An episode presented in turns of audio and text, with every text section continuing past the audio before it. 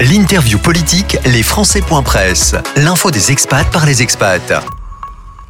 Mon invité pour les Presse, Ronan Legleux. Bonjour. Bonjour. Sénateur euh, Les Républicains des Français de, l'étranger. Et puis également euh, président d'une commission, je dis ça parce qu'on va en parler, président d'un groupe d'études, pour être précis, groupe d'études des Français de l'étranger au Sénat. Et vous organisez quelque chose la semaine prochaine, on y reviendra dans l'interview, mais tout d'abord, retour sur ce projet de loi de finances 2023 euh, et notamment sur le fameux sujet central euh, de euh, la résidence fiscale. C'est un projet de la majorité présidentielle, c'est une idée d'Emmanuel Macron pour le traduire comme ça. Sauf qu'on a l'impression que ça n'allait pas, ça pas assez vite. Vous l'avez repris, vous avez été plus loin. Où est-ce qu'on en est sur ce sujet de la résidence fiscale, Ronan Legleux, qui vous tient à cœur évidemment ce sujet? Oui, c'est un sujet majeur qui n'est pas euh, simplement une proposition d'Emmanuel Macron. En réalité, Valérie Pécresse l'avait proposé bien avant, hein, dès le mois de février. Et puis, si on remonte dans l'historique, Nicolas Sarkozy l'avait déjà évoqué, et même l'AFE, en 2011 déjà, avait euh, fait voter une résolution en ce sens. Donc c'est une idée euh, ancienne, mais jamais une proposition de loi n'avait été déposée au Parlement pour créer cette résidence. L'idée est la suivante. Un Français qui vit à l'étranger, eh bien, il a besoin d'un pied-à-terre en France quand il peut se le permettre, euh, notamment pour une dimension de refuge. Je pense aux 1500 Français d'Ukraine. Après l'invasion du 24 février, évidemment, vous imaginez bien que pour un Français d'Ukraine qui a un petit appartement ou une maison, euh, par exemple une maison de famille qui est héritée en France, eh bien, c'est autre chose qu'une résidence secondaire, c'est un refuge. Autre exemple, en Éthiopie, au mois de décembre dernier, l'ambassadeur, compte tenu des évolutions de la guerre du Tigré, a appelé tous les ressortissants français d'Éthiopie à quitter le pays. Bien pour ces Français, venir en France, si on a un petit appartement en France, c'est un refuge. Donc il y a une dimension de refuge, et c'est vrai pas simplement dans les pays en guerre, mais ça peut être vrai aussi suite au changement climatique et aux catastrophes du changement climatique, à une catastrophe naturelle, je pense à un tsunami, un tremblement de terre, ou tout simplement à un accident de la vie. Euh, pour un Français qui vit à l'étranger, une perte d'emploi, eh bien, ça peut être aussi l'occasion d'avoir ce refuge en France. Et ce que vous dénoncez, c'est que fiscalement, finalement, ce refuge n'existe pas. C'est tout de suite une résidence secondaire. Exactement, c'est une résidence secondaire et compte tenu de la suppression de la taxe d'habitation à partir du 1er janvier prochain pour les résidences principales, eh bien, en réalité, on voit une explosion du matraquage fiscal des résidences secondaires avec des augmentations spectaculaires de la taxe d'habitation. Et donc, pour ces Français qui vivent à l'étranger, c'est un véritable... D'autant qu'elle est indexée sur l'inflation en France, je, je, le, je le précise en passage. Oui, mais concrètement, les Français qui vivent à l'étranger se retrouvent avec une fiscalité extrêmement lourde qui ne tient pas compte de cette dimension de refuge. Et j'ajoute, parce que je l'appelle cette euh, résidence euh, dans cette proposition de loi que j'ai déposée avec Bruno Retailleau et Christophe Rassa, je l'appelle résidence d'attache pour montrer que pour un Français qui vit à l'étranger, c'est à la fois un port d'attache et c'est aussi l'attachement à la France, l'attachement à notre pays. Et donc, euh, c'est pourquoi je propose un troisième statut fiscal, distinct de la résidence principale et de la résidence secondaire, que j'appelle la résidence d'attache, et que nous exonérons de taxes d'habitation, qui euh, ainsi permettra aux Français de l'étranger d'avoir cette attache, cette résidence d'attache en France. Alors, on en est où sur cette proposition de loi? Elle est déposée, elle va être euh, étudiée euh, quand? Quel va être son parcours? D'abord assemblée, puis navette Sénat, retour assemblée? Expliquez-nous un petit peu. Quand est-ce qu'on peut attendre du succès sur votre proposition, monsieur le sénateur? Donc, nous venons de déposer cette proposition de loi au mois de septembre. Donc, vous voyez, euh, ça vient d'être fait. Donc, maintenant, elle est sur la table. Elle est déjà analysée puisque euh, la commission des finances de l'Assemblée des Français de l'étranger qui se réunira la semaine prochaine va analyser le texte. Donc, vous voyez, cela fait déjà l'objet de, commentaires, de réflexions, de potentiels futurs amendements. Et comme il s'agit d'une proposition de loi qui émane du, Sénat, ce texte sera d'abord analysé au Sénat avant d'aller, euh, si euh, adopté, avant d'aller à l'Assemblée nationale. Pourquoi un passage à l'AFE en premier C'est pas le processus classique pour un texte de loi? Alors, l'AFE euh, se saisit des textes qu'elle euh, considère intéressants. Euh, ce n'est pas le processus législatif qu'on appelle la navette parlementaire. comme vous le savez, l'AFE a un rôle consultatif. Et donc, elle est parfaitement dans son rôle en étudiant cette proposition de loi pour une résidence d'attache. Donc, votre texte, il va aller chercher du, soutien, de la bienveillance, éventuellement quelques petites idées supplémentaires à l'AFE avant d'être, euh, avant d'arriver justement au Sénat en commission pour être étudié, enrichi de, comment on peut appeler ça, de doléances, de, de réclamations, de oui, allez-y de la part de l'AFE C'est ça qui va se passer? Oui, je pense que c'est très intéressant que l'AFE se prononce sur cette proposition de loi, qu'elle émette euh, des avis, des recommandations, des orientations. Euh, c'est le processus. Je pense que l'AFE est pleinement dans son rôle en apportant justement son expertise pour que ce travail parlementaire s'enrichisse des travaux de l'AFE. On n'imagine pas l'AFE euh, se prononcer à l'encontre de cette, de, cette, de cette proposition de loi. Ça, va pousser. écoutez, j'ignore ce que l'AFE euh, en fera, mais en tout cas, euh, je pense que c'est parfaitement légitime que l'AFE étudie ce texte et le fait même qu'elle le mette dans son ordre du jour, cela montre qu'il y a un véritable intérêt pour le texte. Bien, ben comme on dit, wait and see. On va voir comment ça va se passer pour pour la suite de. Alors déjà, euh, quelles seront les, les, nouvelles, les décisions et l'enrichissement à l'AFE, puis ensuite on s'intéressera à la navette parlementaire de, de ce texte et de son évolution. On sait que parfois les amendements peuvent les rendre inefficaces, donc il faudra qu'on en reparle en interview, en tout cas si vous êtes euh, volontaire sur, euh, sur ce sujet. Avec plaisir. On sait que les amendements sont parfois un danger sur les propositions de loi. Euh, parlons de politique. Les Républicains, l'élection du nouveau président.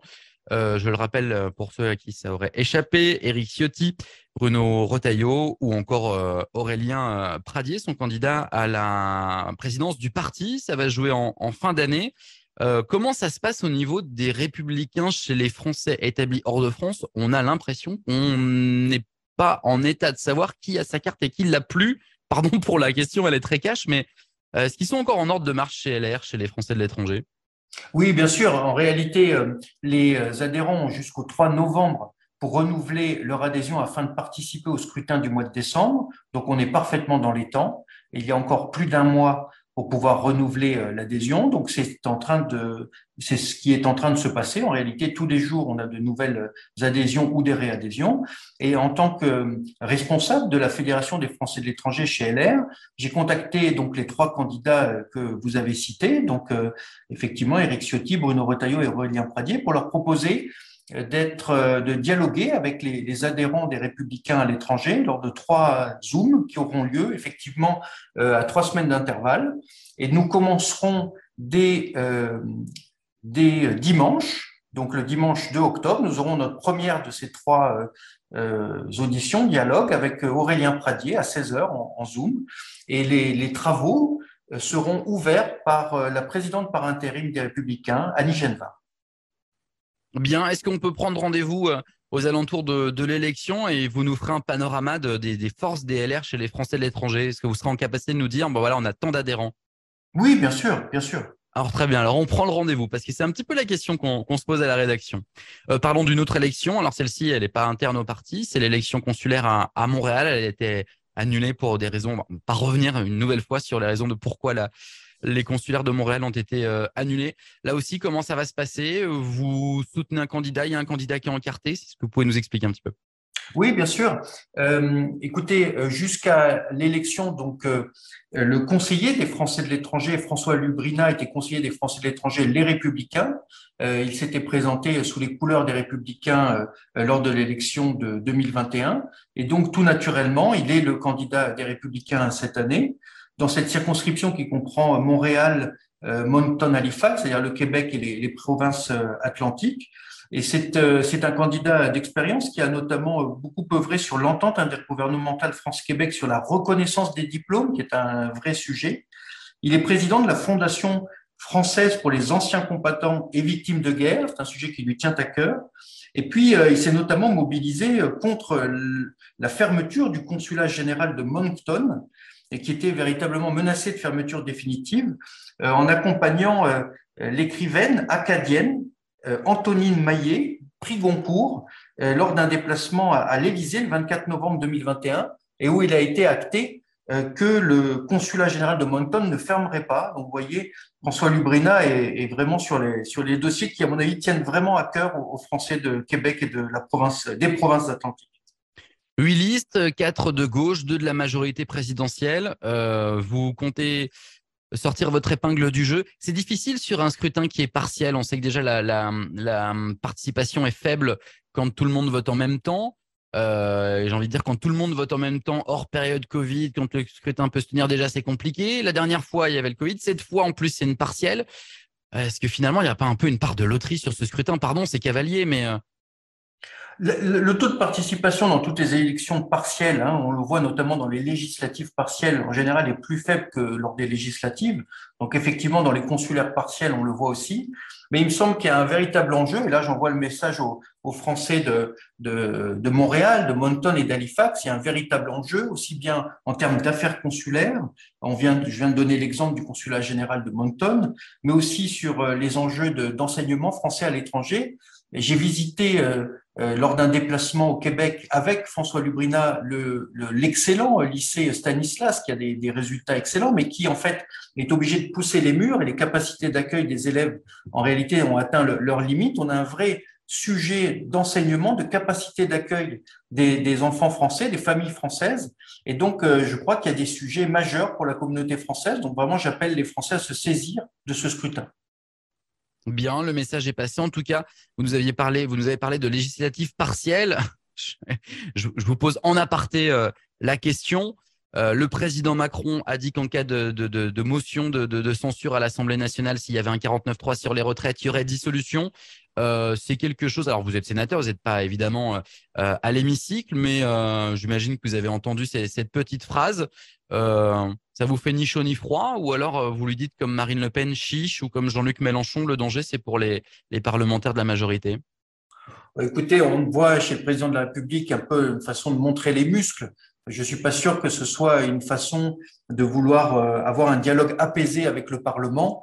On a eu dans un premier temps un discours qui disait dorénavant euh, le Parlement sera écouté, hein, actant ainsi que pendant le premier quinquennat il ne le fut pas. Eh bien, euh, ici, on a un véritable enjeu en réalité de respect du, Parlement. Et puis, s'il faut retourner aux élections, eh bien, écoutez, nous irons. vous y retournerez s'il faut y aller. Alors, je vous demande pas un pronostic, mais euh, cette possibilité d'un 49-3 d'une motion de censure et de nouvelles élections législatives, vous y croyez ou on en est encore loin? Il me semble que c'est surtout l'idée de, d'avoir un rapport de force. Je suis pas. Bah, il est là le rapport de force, monsieur le sénateur. Oui, mais justement, c'est une façon de mettre la pression. Au lieu de respecter le Parlement, c'est une façon de mettre une, pression qui, à mon avis, euh, n'a pas lieu d'être. Euh, au contraire, ce qui est important, c'est de dialoguer avec le Parlement. Aujourd'hui, euh, notamment les républicains sont très forts au Parlement par euh, la majorité qui est présente au Sénat et par le groupe présent à l'Assemblée nationale. Et donc, en réalité, il vaut mieux avoir une attitude d'ouverture à l'égard des oppositions, me semble-t-il, que de vouloir jouer les, gros bras. C'est en tout cas la stratégie politique du gouvernement. Tout, le monde l'a compris, c'est une véritable stratégie. Parlons de vos travaux euh, à vous, monsieur le sénateur, de ce qui va se passer euh, prochainement. En préparant cette interview, vous me disiez, je vais réunir le groupe d'études des Français de l'étranger au Sénat la semaine prochaine parce que j'en suis le président. Euh, alors, c'est à quelle Quel est ce groupe? Qu'est-ce que vous faites venir au groupe d'études? Expliquez-nous un petit peu. Alors, effectivement, j'ai repris donc la, présidence de ce groupe d'études sur le statut, rôle et place des Français de l'étranger au Sénat. Et euh, en lien avec l'AFE, l'idée, c'est que lors des sessions de l'Assemblée des Français de l'étranger, eh on recrée du lien entre l'Assemblée des Français de l'étranger et, ses conseillers et le Parlement. Parce que vous savez que depuis la réforme euh, de l'Assemblée des Français de l'étranger, les parlementaires des Français de l'étranger ne siègent plus au sein de l'AFE. Et donc, il est important de recréer du lien direct entre les travaux de l'AFE et le Parlement. C'est pourquoi, lors de la euh, précédente euh, session AFE du mois de mars, pour la première fois, nous avons pris l'initiative de faire venir au Sénat, dans une réunion du groupe d'études, eh bien, euh, les, les, trois présidents et vice-présidents, donc la présidente et deux vice-présidents et les six présidents de commission de l'AFE, devant le groupe d'études français de l'étranger du Sénat. Donc au Palais de Luxembourg à Paris? Exactement, au Palais du Luxembourg à Paris, pour justement recréer du lien entre Parlement et AFE. Et euh, donc, euh, ce sera la, la, la, deuxième édition lors de cette session AFE du mois d'octobre. Et nous élargissons en invitant également les six membres du bureau de l'AFE, afin que les travaux de l'AFE, donc euh, qui en fait, euh, cette réunion aura lieu le jeudi soir. Donc l'AFE aura déjà bien avancé dans ses travaux, hein, puisque le jeudi soir, c'est euh, déjà les, les 4 cinquièmes des travaux de l'AFE. Et donc le jeudi soir, les commissions, les travaux de l'AFE pourront nous donner leurs conclusions, leurs priorités, et nous pourrons ainsi euh, nous en saisir. Bien.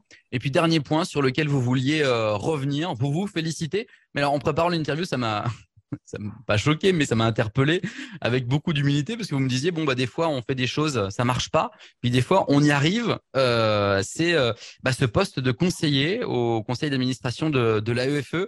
Il y a une Ronan Le Gloss touch sur ce sur cette mesure là. Bah, écoutez, moi je me, je me réjouis effectivement. Au mois de décembre dernier, j'ai déposé un amendement sur euh, la proposition de loi qui crée les 16 instituts régionaux de formation et surtout qui revoit le conseil d'administration de l'AEFE. Et donc, mon amendement a été adopté et il est dans la loi, c'est-à-dire que pour la première fois, un conseiller des Français de l'étranger qui ne siège pas à l'AFE va pouvoir intégrer le conseil d'administration de l'AEFE. Il se trouve que l'AFE a reçu plus, de 50 candidatures, ce qui témoigne véritablement de l'intérêt des conseillers des Français de l'étranger pour pouvoir euh, venir siéger au conseil d'administration de l'AEFE. Là, vraiment, on est sur, euh, sur du concret. C'est un amendement voilà, qui se concrétise euh, et, euh, et, je pense que dans les 30 prochaines années, 30 prochaines années, nous verrons, euh, si vous voulez, un, membre conseiller des Français de l'étranger siéger à l'AEFE. Je pense que c'est une expertise, c'est une expérience qui sera utile aux travaux de, l'Agence pour l'enseignement français à l'étranger.